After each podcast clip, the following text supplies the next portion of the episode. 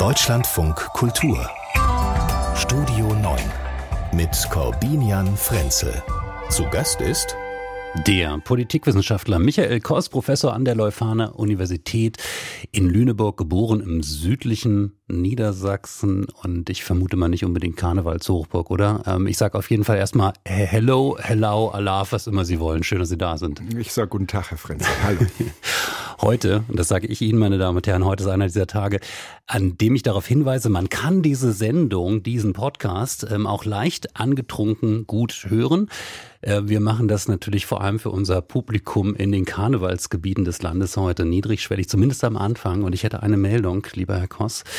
Ähm, die ist überschrieben mit donnernde Hufe. Ich weiß nicht, ob Ihnen das schon sofort was sagt. Muss da jetzt wahrscheinlich mit umgehen. Ja, müssen Sie. Frank-Walter Steinmeier war bereits vor etwa zehn Jahren in der Mongolei damals noch als Außenminister und hat da, wie das offenbar in der Mongolei nicht ganz unüblich ist, ein etwas großzügigeres Geschenk bekommen. Davon habe ich tatsächlich schon gehört, ja. Nämlich ein Pferd, äh, getauft auf den Namen Donnernde Hufe. Und jetzt war er wieder da.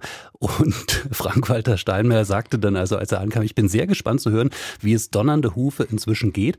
Und äh, den Teil finde ich besonders schön, ob er sich noch an mich erinnert. Hm, wahrscheinlich. Und ich frage mich, hat er den dann dagelassen? Ich nehme ja meine Geschenke schon immer mit. Nee, der, das Pferd wurde dagelassen und ähm, man hatte den Faden offenbar auch in der Mongolei ein bisschen verloren, aber der mongolische Staatspräsident hat dann seinen Mitarbeitern die Anweisung gegeben, das Pferd äh, mit einem Foto, also erstmal ausfindig zu machen, mit einem Fotografen zu besuchen, sein Leben zu dokumentieren und ich kann Ihnen das heute, ähm, heute erzählen. Äh, dieses Pferd hatte auch zwischenzeitlich mal eine schwere Zeit. Ähm, in einem Kampf verlor er seine Herde und wanderte alleine zweieinhalb Jahre ziellos umher, schreibt uns die DPA heute. Vor kurzem gründete er, also wir reden nach wie vor äh, von Donnernde sagen, Hufe. Um Steinmeier oder um das? Donnernde Hufe. Ähm, eine eigene Herde mit vier Stuten. Na dann, jetzt kriegt er bestimmt einen Sattel, weil Sattelfestigkeit wird ja gebraucht in der Politik, oder? Absolut.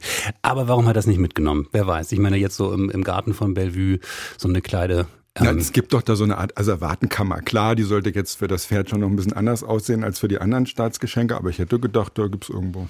Und es heißt, ich meine, es hätte wirklich auch anders ausgehen können. Ne? Also ich bin ganz froh, dass diese Geschichte nicht irgendwie äh, damit endet, dass wir erzählen müssten, am Ende war es Lasagne. Genau, würde sagen, oder eine Wurst kriegt damit. Ja.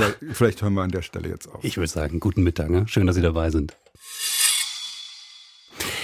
Wir schauen auf die Themen des Tages, wir schauen auf die Farbspielereien, die ja ausgelöst wurden, unter anderem durch CDU-Chef Friedrich Merz, ähm, der die Option Schwarz-Grün ähm, mal wieder etwas eher aufgemacht hat, äh, als man ihm das auch so nach anderen Wortmeldungen zugetraut hätte, in einem Newsletter an die Parteigliederung. Mm, und ich glaube, heute lohnt sich mal ähm, ein kleiner Blick in die Presseschau, um ähm, zu sehen, was das für unterschiedliche Reaktionen hervorruft. Ähm, Friedrich Merz hat mit seinem Flirt mit den Grünen ein Eigentor geschossen. Damit schwächt er die CDU bei den bevorstehenden Landtagswahlen in Ostdeutschland, schreibt der Reutlinger Generalanzeiger. Ähm, denn viele konservative Wähler machen ihr Kreuz nicht mehr bei der CDU, weil sie eine grüne Regierungsbeteiligung verhindern wollen. Und dann schließt der Kommentar äh, mit dem Gedanken, das ist Munition für die AfD und ihr Bild von den Systemparteien, die die Macht unter sich aufteilen. Das ist Kommentar Nummer eins. Ich habe noch einen anderen äh, und der klingt ähm, im Tagesspiegel nämlich so, da denkt man im, in diesem Kommentar über die Notwendigkeit von Neuwahlen nach. Denn, Zitat, Zitat, in ihrer jetzigen Verfassung ist diese Ampelregierung vor allem eines, ein Wachstumschancengesetz für politischen Extremismus. Michael Koss, Politikwissenschaftler ähm, mit Schwerpunkt darauf, wie das politische System in diesem Lande funktioniert, ist mein Gast heute und kriegt jetzt meine Verwirrung angesichts äh, mal dieser beider Stimmung. Äh, weil man kann ja unterm Strich zusammenfassen, egal was man tut, es, es nutzt immer der AfD.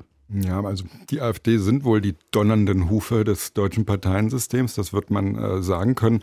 Und ich glaube, der Hintergrund, äh, warum das so abläuft, eigentlich wie F-Jugendfußball, ne? Zehn Jungs, alle rennen zum Ball und äh, der Ball ist eben die AfD im, im Parteiensystem gerade, ist der, dass die AfD ja diesen strategischen Vorteil einer zumindest vordergründigen Eindeutigkeit hat. Und nach der, glaube ich, gibt es einfach in, in, Zeiten, die so einen großen gesellschaftlichen, technologischen, wirtschaftlichen Wandel äh, auszeichnet, gibt es in solchen Zeiten einfach einen Riesenbedarf. Ne? Und die AfD ist meistens dagegen, jedenfalls immer vermeintlich klar positioniert, dass die einzelnen Sachen nicht zusammenpassen. Das kann man immer gut übersehen.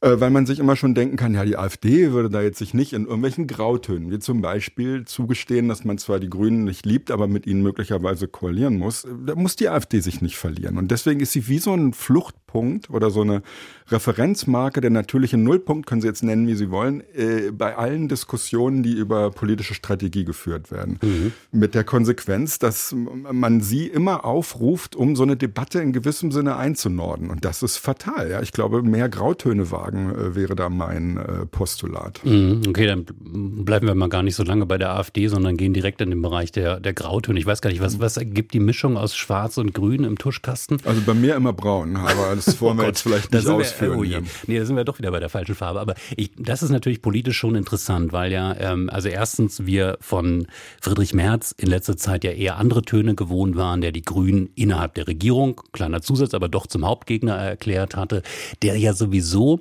die CDU tendenziell klarer konturiert hat äh, ne, in Sachen politisches Profil, konservativer.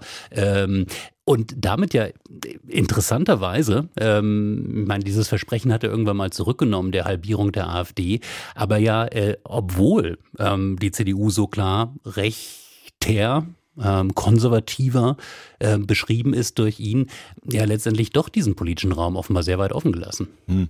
Also ich finde, Merz gelingt tatsächlich, man muss jetzt auch, ich kritisiere ihn so häufig, jetzt mal was Positives sagen, ihm gelingt so eine Konsolidierung der CDU natürlich in Zeiten, wo die Regierung so in der Kritik steht, dass auch bei der CDU nun mal was ankommen muss, ziemlich gut. Und ich finde, dass auch äh, dieses eben, haben wir an den Zitaten aus der Presse gehört, etwas unpopuläre Statement mit den Grünen absolut äh, gelungen und richtig, dass das auch mal gleich klar ist, dass man nicht hinterher dann als Umfaller, wäre ja noch schlimmer, mhm. stilisiert wird. Und äh, so gesehen ähm, ja, eigentlich ist das genau diese Grauton-Rhetorik, äh, die ich mir wünsche. Ne? Die mhm. Grünen, wir lieben die nicht, das ist ja auch völlig klar, äh, aber möglicherweise äh, sind sie ein geringeres Übel. Und genau das würde ich, wenn ich mir jetzt meine CDU-Brille aufsetze, äh, unterschreiben. Ich meine, es gibt ja eine gewisse ähm, Tradition in der Geschichte der Bundesrepublik, dass so politische Mehrheiten Gestaltungsmehrheiten, die man dringend braucht, tendenziell so ein bisschen zu spät an die Macht kommen. Ne? Also, oder gar nicht. Oder gar nicht. Aber bei Rot-Grün war es so, irgendwie gefühlt wäre das schon ähm, so zum Ende der alten Westbundesrepublik an der Zeit gewesen. Dann hat sich das äh, alles nochmal ordentlich verzögert. Dann kam Schwarz-Gelb irgendwann mit Merkel an die Macht, wo man das Gefühl hat, die Idee ist eigentlich auch schon lange vorbei. Ähm, jetzt frage ich mich, weil er viele erwartet hat mit Blick auf die Bundestagswahl 2021, dass das jetzt eigentlich der Moment wird, wenn Schwarz-Grün kommt. Und das wurde ja auch verbunden mit dieser Erwartungshaltung, dass diese Kombination aus, sagen wir mal, strukturkonservativen, solide herangehenden ähm, konservativen Regierungshandwerks mit dem Transformationsimpetus der Grünen, dass das auch die große gesellschaftliche vereinende Regierung sein könnte, weil sie im Prinzip diese Widerstände, die es gegen eine Transformationspolitik gibt, die wir jetzt ja auch sehen bei der Ampel, ähm, quasi politisch in ein gemeinsames Projekt münden lässt. Deswegen meine Frage jetzt, kriegen wir das möglicherweise auch mal wieder mit Verspätung 2025?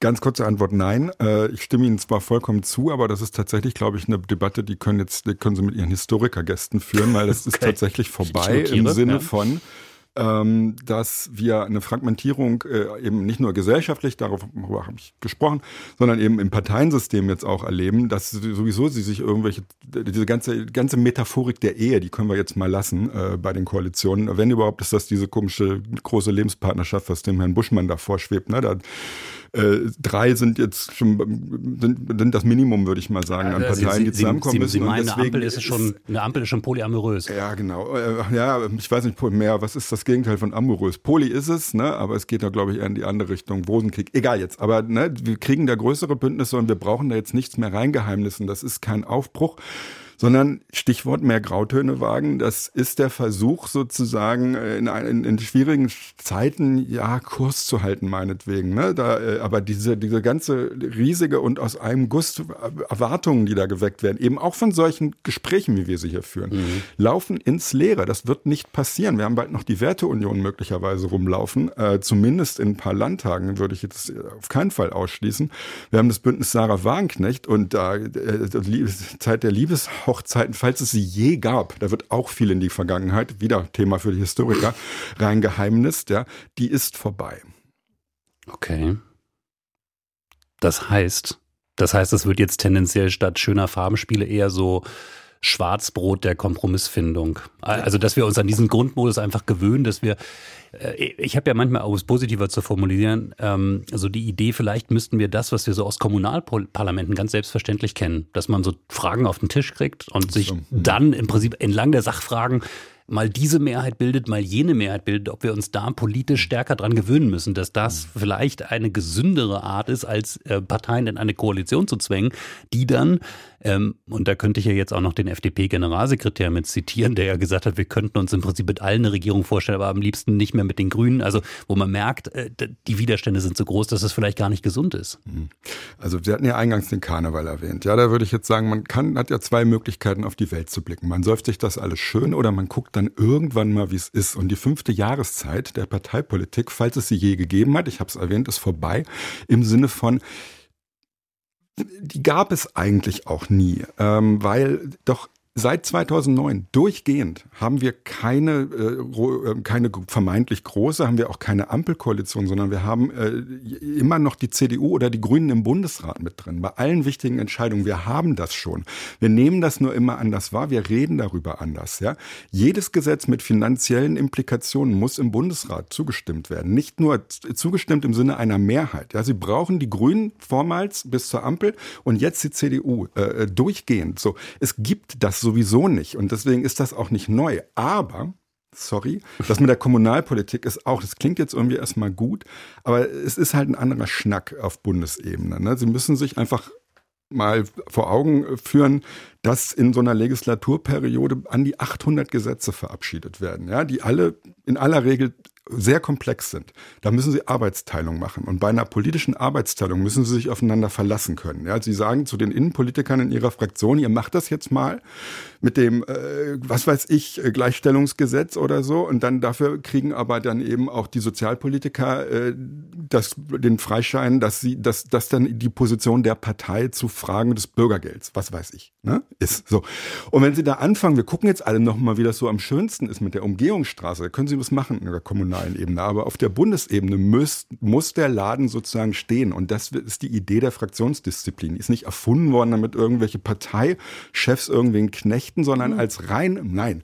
Robert Michels immer falsch gewesen. Alle rennen dem hinterher, widersprechen. Also, das ist ein, ähm, Politikwissenschaftler, bevor es Politikwissenschaft gab, der so ein ehernes Gesetz der Oligarchie mal, um das kurz auszuführen, mhm. ne, äh, äh, das gibt es nicht. Punkt. Können wir auch nochmal diskutieren. Das können Sie mit mir diskutieren, äh, nicht mit Historikern. Aber im Ernst, also äh, diese Arbeitsteilung hat ihren Sinn, die liegt in der Natur der Sache und die aufzugeben ist gleichermaßen verlockend wie unrealistisch. Okay. Auf jeden Fall auch eine spannende Diskussion. Letztendlich immer auch die Frage nach dem, ja, nach den Führungsstrukturen, nach dem Chef, weil irgendwann kommt ja in der Debatte immer diese Frage, wo ist Scholz? Ich kann an dieser Stelle sagen, äh, er ist wahrscheinlich gerade schon im Flieger auf dem Weg nach Washington. Und, und tankt das, auf. hoffentlich. Äh, und das ist unser Thema gleich. Olaf Scholz dürfte in diesen Minuten schon abgehoben sein mit dem Regierungsflieger Richtung Washington zu Joe Biden. Ähm, das war ja traditionell immer so, Michael Kosser, je döver die Innenpolitik äh, mit all ihren Frickeleien, desto lieber haben Kanzler Außenpolitik gemacht. Äh, aber auch, auch das ist ja vorbei, weil sich ja alles so vermischt, ne? Innen, außen. Ähm, denn wenn wir mal drauf schauen, pünktlich zur Kanzlerreise hat der US-Senat das aktuelle Ukraine-Hilfspaket abgelehnt, also die Milliarden, die dort dringend nötig gewesen wären, ausgerechnet wenige Tage nachdem sich ähm, die Europäische Union ja endlich gegen den Widerstand von Viktor Orban durchringen konnte. Olaf Scholz wäre nicht Olaf Scholz, wenn er nicht am Flughafen noch versucht hätte, ähm, irgendeinen positiven Ausblick daraus zu machen, nämlich so. Da ist das, was bisher zugesagt ist in Europa, was zugesagt ist, auch durch die Beschlüsse des amerikanischen Kongresses, noch nicht genug. Wir müssen also einen Weg erreichen, wie wir alle zusammen mehr tun.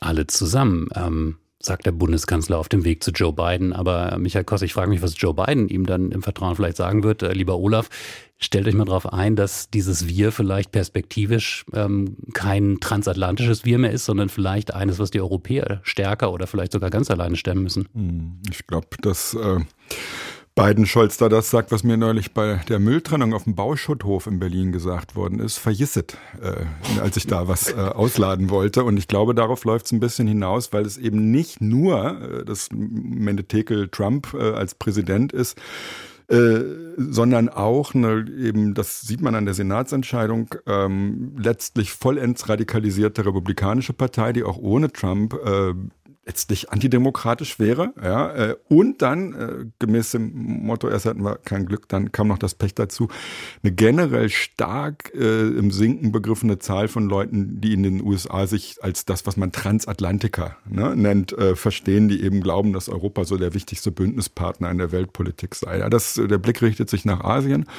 Und ja, die Zeichen der Zeit stehen Trump unabhängig auf ähm, einer europäischen eigenen und auch selbstfinanzierten Position.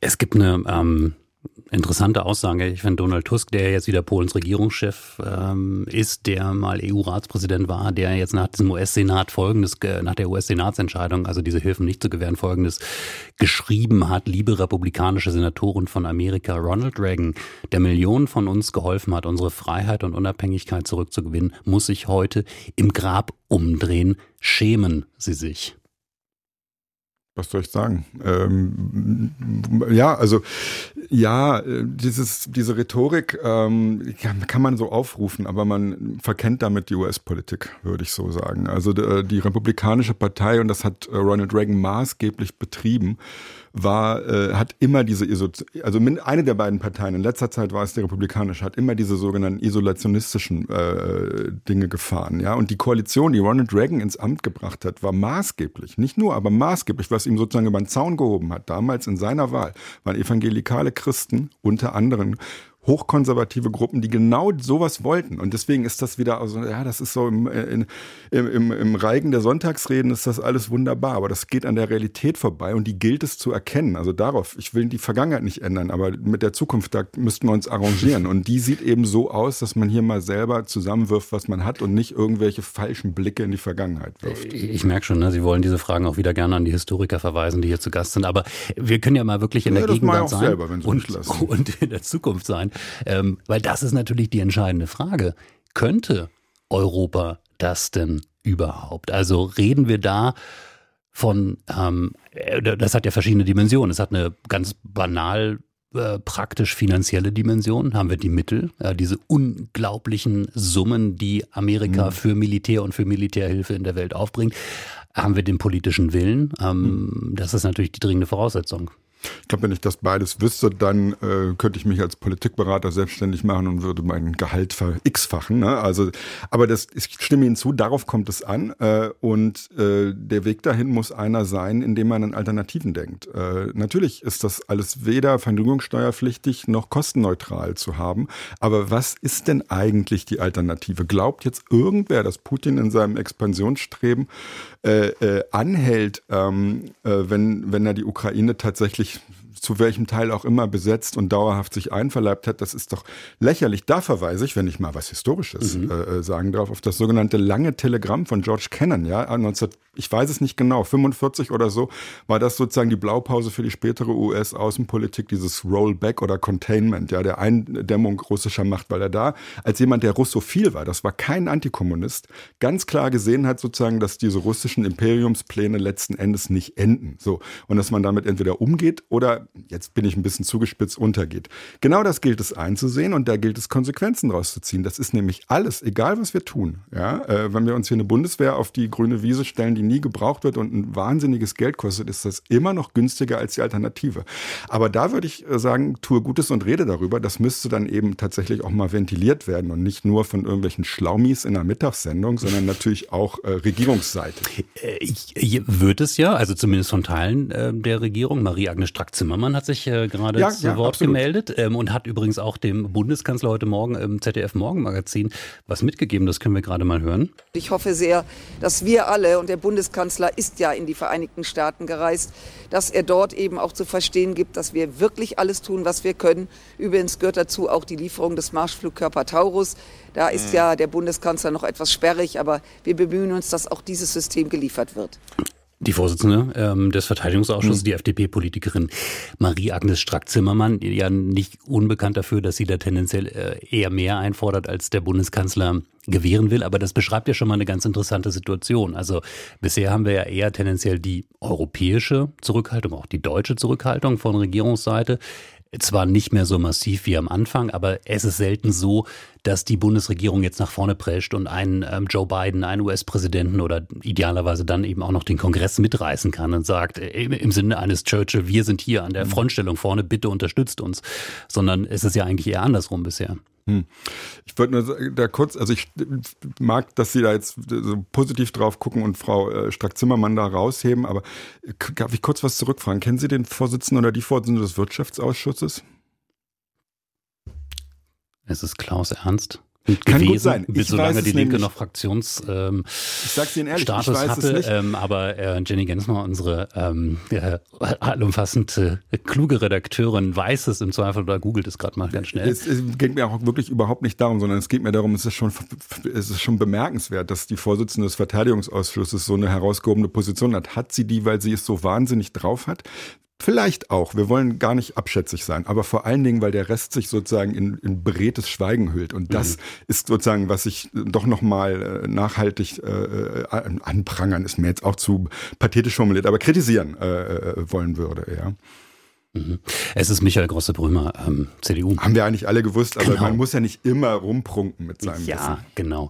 Ähm, das weiß wirklich keiner, mit Verlaub. Ja? Außer Herrn Grosse-Brömer natürlich. Jetzt wissen es alle, ne? Mhm. Aber äh, interessante Frage, war es Klaus Ernst? Ähm, aber gut, das klären wir später, weil natürlich die, die entscheidende... Ich glaube, der war für Umwelt oder so. Der hat eine ganz absurde Position, weil der ja eigentlich mehr für äh, Emissionen ist. Aber das mhm. klärt Frau Gensmer bestimmt auch noch. Sie merken jetzt an dieser Stelle, das ist wirklich Live-Radio, weil äh, jeder Podcast würde das natürlich richtig klug schneiden an dieser dieser Stelle, sodass wir. Ähm, Aber der ne? Punkt ist ja rübergekommen. Der, der, der Punkt um den geht's. Ist doch der, egal mit den Ausschüssen jetzt. Ja, ähm, ich finde den Punkt insofern interessant, als dass wir da, ähm, ich habe das Gefühl, schnell so ein Nicken haben, ja, das ist, also wir ist natürlich ein großes Wir, aber dass es ein Nicken gibt, ja klar, wir müssen die Ukraine unterstützen, wir müssen sie stärker unterstützen.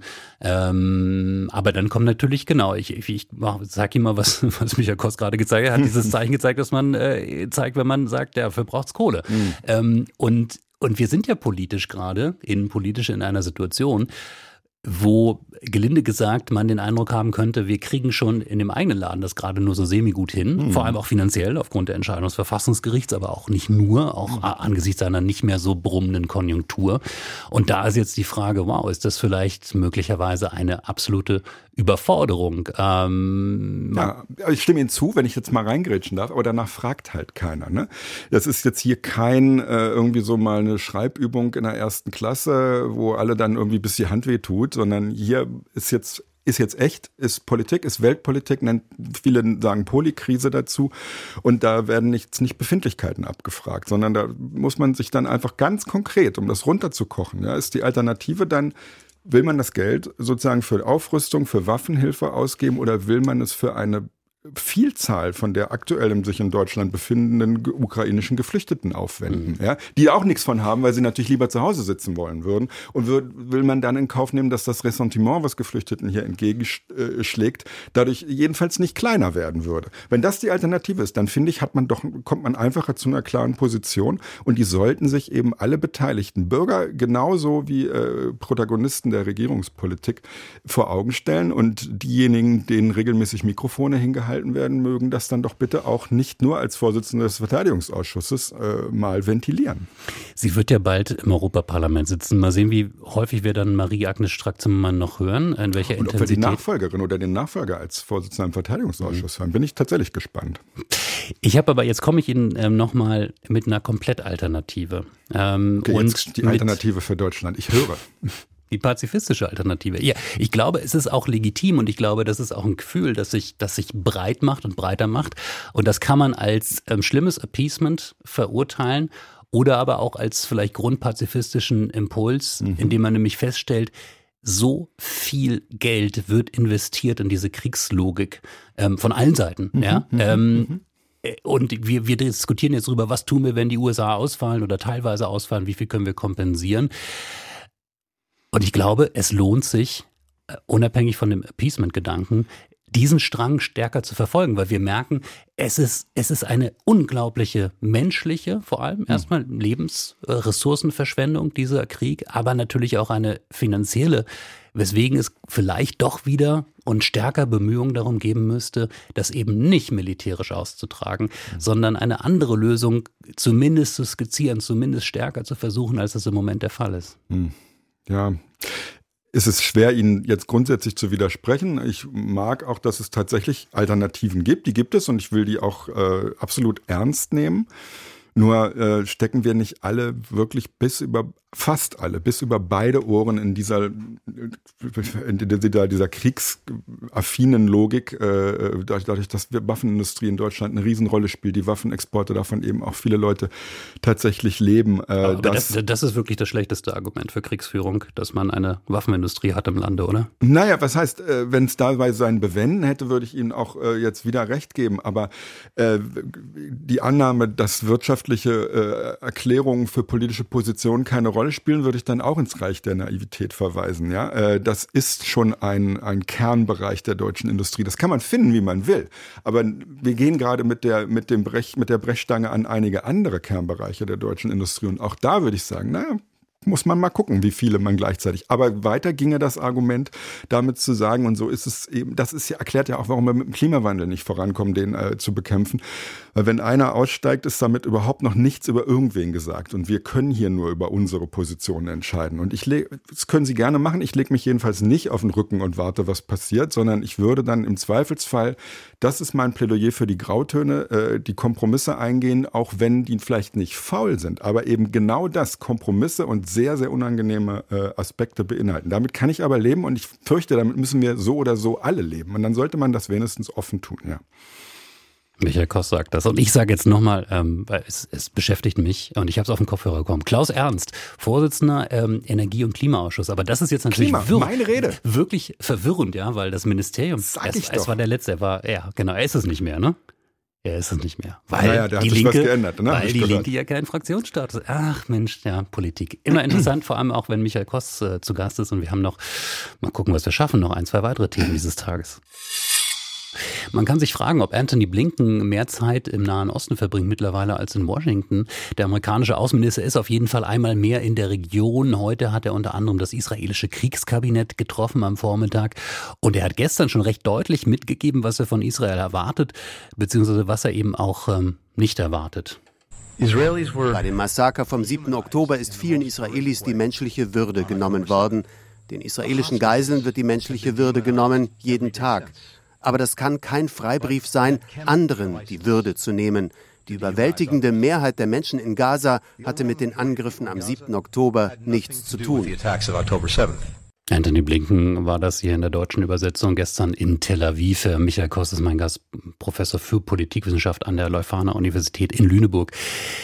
Ja, hm, die Frage ist, äh, das sind ja relativ deutliche Worte von einem sehr, sehr wichtigen, dem wichtigsten Partner Israels, aber wir erkennen oder sehen, dass sie letztendlich nicht wirklich Auswirkungen haben auf das, ähm, was israelische Politik ist. Absolut, weil sich da einfach ein Regierungschef um jeden Preis an der Macht halten will. Und der größte Preis, den er aus meiner Sicht bisher bezahlt, ist, dass er mit wirklich ultranationalistischen Antidemokraten äh, koaliert und sich von denen ein Stück weit willentlich am Nasenring durch die Manege führen lässt. Äh, und das ist, die Konsequenzen können wir besichtigen. Ne? Also was mit Israel habe ich volle Solidarität. Äh, gegen Antisemitismus wende ich mich entschieden, aber mit der Regierung habe ich wirklich überhaupt keinen. Äh, ich sag mal, da fremdle ich etwas. Mhm, ja, ich meine, die Frage ist, wie gut man diesen Spagat hinkriegt. Das ist ja auch für die deutsche Regierung nicht ganz einfach mit dem Grundbegriff der Staatsräson, ähm, der israelischen Sicherheit, die zur Staatsräson erklärt wurde und, und wird.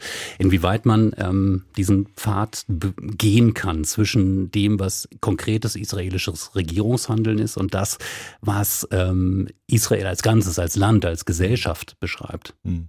Ich glaube, dass man, kommt jetzt drauf an. Also Herr Blinken macht das ja und genau richtig. Und er könnte idealerweise eben sogar mit anderen Ländern zusehends israelkritischen Ländern so ein Good Cop, Bad Cop-Szenario äh, aufbauen, wo die einen dann sozusagen offen drohen und äh, er es freundlich mahnt. Ja, und in der Hoffnung, dass man eben die Regierung, weil die handelt ja schlussendlich, die schickt die Armee los. Das ist nicht das Land und das ist auch nicht die Religion, ja, äh, dass man die Regierung dazu bringt, ähm, legitime Ziele mit legitimen Mitteln zu verfolgen und nicht sozusagen das eine gegen das andere auszuspielen. Wobei natürlich eine Sache, ähm, ich kann verstehen und ich, ich merke, dass es auch liberale, linke Israelis, auch, auch ähm, Juden, Jüdinnen, die hier in Deutschland ähm, diese Position einnehmen, immer zu Kritikern der Regierung Netanyahu gezählt haben, auch schon vor diesem schrecklichen Angriff vom 7. Oktober, als es um Justizreform vor allem ging dass da zunehmend so eine, eine, eine Frustration ähm, da ist und sich verfestigt hat, dass alles immer auf Israel gerichtet ist. Also als wäre Israel sozusagen der einzige mhm. Player, der diesen Konflikt lösen kann. Und ich finde, die arabischen Staaten beispielsweise, Ägypten, äh, Jordanien als die Wohlmeinderin, als die mit Israel in besserer Kooperation grundsätzlich stehen da. Genauso wie die Emirate, wie Katar, dass wir da eine viel größere Verantwortung auch einfordern müssen. Ich habe immer den Eindruck, ähm, das ist sozusagen so eingespielt, dass man die als, ähm, als verlässliche, rationale Partner eigentlich schon vergessen muss. Naja, ich glaube, dadurch, dass aus historischen und äh, für mich auch naheliegenden Gründen sozusagen äh, Israel, das Land, immer der zentralere Bündnispartner ist, ergeben sich die Implikationen, dass, dass die anderen dann eben danach kommen. So. Und jetzt ist, sind wir eben in dieser äh, wirklich fatalen Situation, dass der Ansprechpartner in diesem Land eben äh, selber eigentlich genau so wenig als verlässlicher Partner sich aufführt wie das Regime in Teheran, würde ich jetzt wirklich fast sagen. Das ist natürlich, aber das ändert ja nichts an der strukturellen Grundkonstellation. Wir können jetzt nicht sagen, hier, Jordanien regelt das äh, federführend, weil äh, da, da nimmt, wenn man so will, die Regierung wirklich das Land Geisel und das ist tatsächlich äh, ein Riesenproblem. Aber äh, das löst man, wenn überhaupt, und ich bin, möchte ich kurz mal ganz klar sagen, ja überhaupt kein Außenpolitik-Experte, aber ich sehe das, wenn überhaupt, in so einem Good Cop, Bad Cop-Szenario, dass man das so lösen kann, indem man einfach jemanden anders die Instrumente zeigen lässt und selber gut zuredet. Mhm. Aber mal ganz konkret gedacht, ich meine auch äh, Ägypten, Katar, andere Kräfte der Region könnten ja beispielsweise sagen, wir sorgen dafür, dass die Hamas weg ist, dass sie keinen Einfluss mehr hat, dass sie erstmal ganz konkret aufhört. Die haben natürlich Israel, ein Interesse daran. Ja, ja eben, klar. Aber, aber die sind ja auch keine lupenreinen Demokraten. Also wir, sie wollen, was sie mir vorschlagen, kommt mehr, wenn ich sie richtig verstehe. Ein bisschen so vor, als wollte man den Teufel mit dem Beelzebub äh, austreiben wollen. Ist nicht. Also in Israel ist immerhin die Möglichkeit der Rückkehr einer demokratischen Regierung. Das sehe ich jetzt in Katar und äh, Ägypten stand jetzt nicht ganz so wahrscheinlich. Mhm. Von daher sehe ich, also ne, diese Grundkonstellation würde ich überhaupt nicht anfassen. Man muss sich nur darüber klar sein, dass man es da mit dem fast schlimmstmöglichen äh, Szenario einer Regierungskoalition in Israel zu tun hat. Michael Kost, das ist ja ein Thema, ähm, das nicht nur uns hier an diesem Tisch, ähm, ich würde sagen, einigermaßen zivilisiert beschäftigt, sondern ja zu ganz ähm, heftigen Konflikten auch in diesem Land führt. ganz am Anfang nach dem Angriff vom 7. Oktober haben wir das gesehen durch Demonstrationen, durch, durch ganz ähm, unangenehme Bilder. Wir erleben es aber auch gerade ganz aktuell an Universitäten, vor allem an der FU Berlin, an der Freien Universität. Es gab den Fall, über den wir hier ja auch schon gesprochen und auch berichtet haben, des ähm, Studenten Shapira, der so massiv verprügelt wurde mit Brüchen im Gesicht, dass er ins Krankenhaus eingeliefert wurde von einem Studenten, der ihm wohl sozusagen seine jüdische Identität ähm, und sein Einstehen für Israel ähm, da ähm, ja im Prinzip äh, zum Vorwurf oder zu, zu, zum, zum Grund für diesen Angriff gemacht hat. Und wir haben jetzt natürlich genau diese Debatte, ähm, wie geht man eigentlich um mit solchen Situationen? Ich frage erstmal in, an die Adresse der Leuphana Universität in Lüneburg, an der Sie hier sind. Ist in Lüneburg äh, die Welt heiler? Ja, ich, äh, ich, glaube, das Klischee will es immer, dass bei uns eher so ein bisschen der deutsche Michel studiert, also jemand, der dann doch eine etwas äh, abwartendere äh, Haltung zu den Problemen dieser Welt hat und nicht äh, direkt so wie Carlos der Kiste wegen allem springt. Jedenfalls nehme ich da wirklich ein absolut äh, ziviles Klima war, äh, keine Übergriff, weder verbal, nicht, dass ich da auf jedem äh, Flur irgendwie gleichzeitig stehe, ne, aber weder verbal noch äh, geschweige denn eben handgreiflicher Natur. Aber wenn Sie fragen, wie geht man damit um, dann würde ich sagen, in dem Fall, den Sie beschrieben haben, an der FU strafrechtlich, ja, äh, und generell, wenn, erlauben Sie mir, dass ich das, ich, weil ich glaube, wir haben es hier mit einer Debatte zu tun, Stichwort, leider muss man darüber wie über die AfD und die israelische Regierung auch immer wieder reden. Stichwort Identitätspolitik. Ja? Und alle Leute, die irgendwelche emanzipativen Forderungen haben, sollten jetzt, glaube ich, endgültig umschalten und rauskommen, für ihre Gruppe was einzufordern. Ja, ich verstehe die Logik und ich verstehe auch, dass man da eigentlich eine Antwort gibt auf Identitätspolitik von alten weißen Männern, die nämlich jahrzehntelang äh, äh, Name of the Game war, ja, und jetzt einfach sozusagen für sich selber was fordert. Aber es funktioniert nicht. Man holt sich einen Shitstorm ins Haus, man holt sich äh, unauflösbare Widersprüche ins Haus sondern der Weg nach vorne für Leute, die meinen, sie wollen emanzipativ und progressiv sein, kann nur der Rekurs auf universale Werte für alle sein, ja, und dann ergibt sich das Problem nicht. Und wer das nicht schnallt, und eben genau, so genau, ausufert, ja. der, das ist ein strafrechtliches Problem dann. Äh, wer das nicht schnallt, ähm, strafrechtliches Problem, sagen Sie. Ja. Äh, also klar, das ist passiert in einer Kneipe, in einer Bar, äh, nicht auf dem Universitätsgelände. Jetzt, äh, das war auch so ein bisschen so das äh, erste Reaktionsmuster der Universität, die gesagt haben, naja, das ist, ist vielleicht jetzt nicht mehr originär direkt unser Problem, aber es gibt ja politische Forderungen auch vom Zentralrat der Juden, die sagen, so ein Student, der so etwas tut, der kann eigentlich nicht Student bleiben, muss exmatrikuliert werden. Die Bildungssenatorin hier in Berlin, äh, Chibora, die ähm, dagegen gehalten hat, Exmatrikulation aus politischen Gründen lehne ich grundsätzlich ab. Das ja, ist natürlich die Frage. Meinetwegen, aber das ist doch Exmatrikulation aus strafrechtlichen Gründen. Das ist doch nicht politisch. Wenn ja. ich Ihnen hier eine reinhaue und sage, das habe ich jetzt aber für die SPD getan, dann bin ich immer noch jemand, der Ihnen Körper, der ja.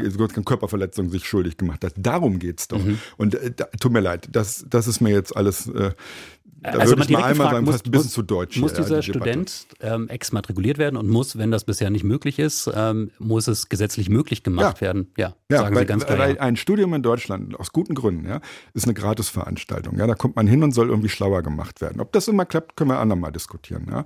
Aber äh, das sozusagen als Bühne zu nutzen, wieder für die solche partikularistischen, aus den Gründen, die ich genannt habe, sowieso völlig abwegigen am Ende Forderungen und sich dann eben on oder off Campus noch äh, einer strafrechtlichen äh, äh Straftat schuldig zu machen, ist auch mal gut, würde ich da sagen. Ja, Abflug vom Campus.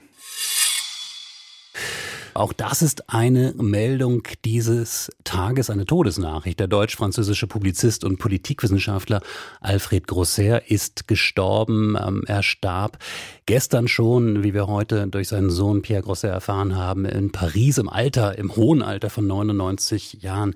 Ähm, Michael Koss, also ein Kollege, kann man sagen, Politikwissenschaftler, aber einer, der ja vor allem auch publizistisch gewirkt hat. Hm? Ja, aber da schmücke ich mich schon fast ein bisschen mit ziemlich bunten Federn, wenn ich jetzt, ne, aber klar, wir haben seinen Beruf meinethalben, aber er hatte eben noch ein paar mehr und er hatte möglicherweise auch noch mehr Strahlkraft äh, als ich und stand eben natürlich für diese deutsch-französische Aussöhnung. Es sind auch einige Gastprofessuren. Ich glaube, an der Sciences Po in Paris, äh, also nee, an den verschiedenen äh, Sciences Po Campus äh, in Frankreich nach ihm benannt. Und ja, so, und womit ich ihn auch in Verbindung bringe, und das würde ich sagen, könnte aktueller kaum sein, diese Gründung der Politikwissenschaft als Demokratiewissenschaft. Ja, in Deutschland sowieso, aber eben auch anderswo ist es ja erst nach dem Zweiten Weltkrieg wirklich losgegangen. Und das war immer der Fokus, glaube ich, von seinem Wirken, publizistisch oder wissenschaftlich. Äh, ja, und ich würde sagen, da, da, können, da können wir wieder hinkommen. Hm. Wir können ja gerade noch mal hören, wir hatten ihn vielfach, sehr häufig, sehr regelmäßig im Interview, weil er ja immer auch so etwas war wie der Erklärer Frankreichs in Deutschland und mhm. eben auch andersrum. Genau. In Frankreich hat er Deutschland erklärt erklärt. Äh, und meine Kollegin Ursula Welter hatte mit ihm ähm, ein längeres Gespräch noch äh, führen können. Und da hat er unter anderem dieses äh, Bild mitgeprägt. Adenauer und de Gaulle in der Kathedrale von Reims schön, Mitterrand und Kohl in Verdun sehr ergreifend, Frau Merkel und Sarkozy am Arc de Triomphe am 11. November schön, alles falsch, alles Symbol des Ersten Weltkrieges. Beim Zweiten Weltkrieg hätte man sich in Dachau treffen müssen. In Dachau, wo Franzosen und Deutsche gemeinsam gefangen gewesen waren. Alfred Grosser, der gestern verstorben ist. Ähm, man hat es gemerkt, ne? also in welchen, in welchen Welten er sich bewegt. Und ich finde das ja so faszinierend, ähm, diese, diese Biografien, die für mich auch so, so Biografien des 20. Mhm. Jahrhunderts sind, äh, die es die es ja so gar nicht mehr gibt und ich glaube auch zum Glück nicht mehr gibt. Also diese Biografien, er, er selber stammt einer jüdischen Familie mit, mit all den Schrecken, ähm, die man erlebt hat in diesem Jahrhundert. Ähm, er hat diesen, diesen Aussöhnungsprozess aber auch erlebt, aber damit natürlich auch ganz stark verkörpert. Hm. Ich habe kürzlich die Biografie von äh, Eric Hobsbawm, äh, dem Historiker, dem britischen, gelesen. Die heißt Interessante Zeiten. Ja? Da geht es um dieses chinesische Sprichwort, mögest du in interessanten Zeiten leben. Das ist eigentlich als Fluch gemeint. Ne? Ja, und das sind interessante Zeiten in diesem Sinne, in denen eben Alfred Grosser noch mehr, also Hobsbawm ist auch Jude, aber eben in England, das hat ihn, äh, beziehungsweise er ist auch emigriert. Von daher ist es doch sehr vergleichbar. Es war nicht ganz so dramatisch wie bei ähm, wie bei Grosser. Ja, äh, da sozusagen, und ich glaube, die äh, Grosser noch mehr als Hobsbawm hat eben auch aus seinem Leben immer seinen Stoff gestrickt und aus seinem äh, Netzwerk, dass er dann sukzessive sich äh, die, die Chance hatte, nachdem er französischer Staatsbürger geworden war und was ihn ja überhaupt erst gerettet hat, 1937 oder wann, ich weiß nicht genau, äh, äh, als, als dieser Vermittler ähm, zu wirken. Das heißt, das ist jetzt natürlich auch ein Werdegang, den man so jetzt nicht replizieren kann. Zum Glück, würde ich fast sagen. Ne? Äh, ich würde am ehesten heute noch Timothy Garton Ash so in die, in die Reihe stellen, ne? der mhm. auch immer gerne mal so ein Buch, als ich damals zu Kanzler Kohl sagte, äh, äh schrieb und also ja. sein, sein eigenes Wirken sozusagen mit seinem Forschungsgegenstand äh, intrinsisch da zusammenbringt. Ja, äh, aber ich, ja, ich, no offense, aber ich würde sagen, Garten Ash hat den Bogen da jetzt auch langsam ein bisschen überspannt äh, und äh, man, man sieht so ein bisschen die Endlichkeit dieses Modells. Wenn Ach, es nicht ja. in diesen interessanten Zeiten fußt, die sich, glaube ich, keiner zurückwünscht. Das ist ja das, das ist ja die Ambivalenz. Also niemand wünscht sich ähm, zurück, dass wir Menschen wieder in solche biografische, ähm, existenzielle Situationen genau. hineinbringen äh, müssten, aus denen sie dann so schöpfen können und so viel mitgeben können. Danke, dass Sie es nochmal ausführen. Genau. Für die Zukunft. Und doch, und doch hat man dann den Eindruck, gerade in diesen Zeiten, wie wir sie erleben, Sie haben gesagt, Demokratiewissenschaft, ja, die er mitbegründet hat, dass man denkt, diese authentischen Zeugen dieser Zeit fehlen dann natürlich auch. Ja, Mai, äh, ich fürchte, wir kommen eben auf interessante Zeiten zu. Äh, jetzt wollen wir zum Ende der Sendung hier nicht noch so arg pessimistisch werden. Also, was ich sagen will, das erklärt, löst sich möglicherweise von alleine das Problem. Äh, wir kommen da wieder genügend Leute werden aus ihren Biografien schöpfen können, möglicherweise schon unsere Kinder. Mögen sie in uninteressanten Zeiten leben. Michael Koss ähm, sagt das, wünscht das ähm, und ich sage ganz herzlichen Dank für Ihre Zeit hier heute bei uns im Deutschlandfunk Kultur. Ich danke Ihnen, Herr Franzig. Und Sie haben, äh, würde ich sagen, eine wunderbare Bühne bereitet, ähm, damit ich morgen mit Matthias Brandt, dem Schauspieler, sprechen kann im Berliner Humboldt-Forum. Ähm, und wenn Sie einen der wenigen letzten Plätze noch ergattern wollen, ich glaube, wenn Sie sich anmelden auf deutschlandfunkkultur.de-humboldt-forum, finden Sie möglicherweise noch einen Platz. Ansonsten würde ich mich total freuen, wenn wir uns morgen einfach hören oder Sie in den Livestream schauen. Auch den finden Sie dort auf der Website. Danke für heute. Tschüss.